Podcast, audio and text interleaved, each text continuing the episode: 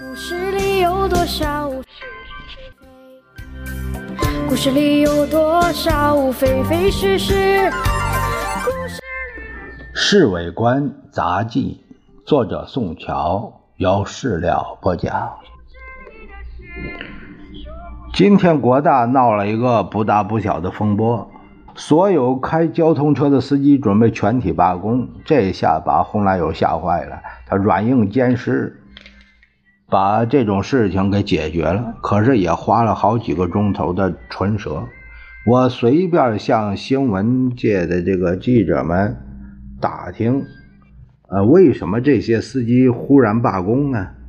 原来啊，又是国大代表闯的祸。昨天下午六点点钟的时候，有一个国大代表跳上一辆交通车，要司机立刻开到夫子庙。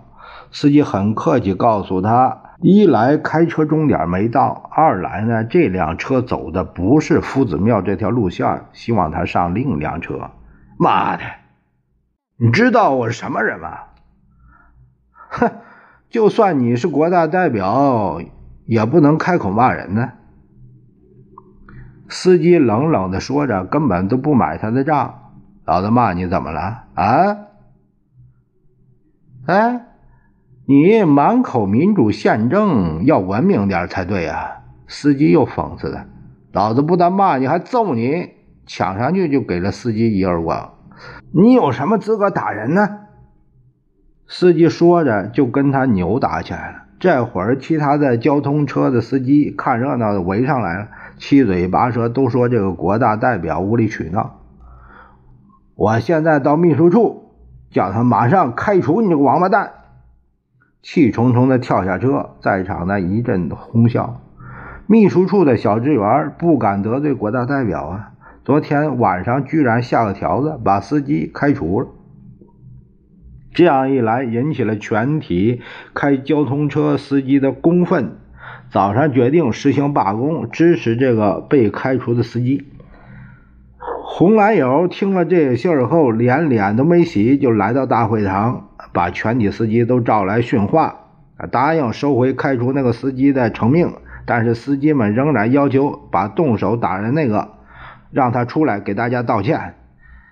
算了算了，你们也不必再要求什么了。被打的人呢，自己认倒霉。别看我是秘书长，要是被哪个国大代表打了也没办法。如果你们一定要他来道歉，那我就拿国大秘书长的身份。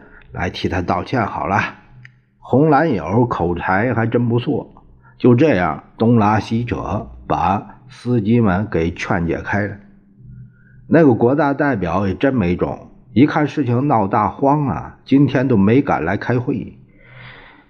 哎呀，他妈的，这国大代表都成了宝贝了。当然了，老杨笑着说：“闹笑话的人。”多少都有点宝气。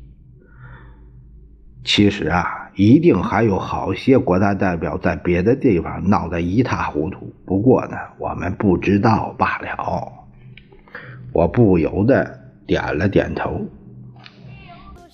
是是非非，故事里有多少非非是是？故事里的事，说是就是，不是也是。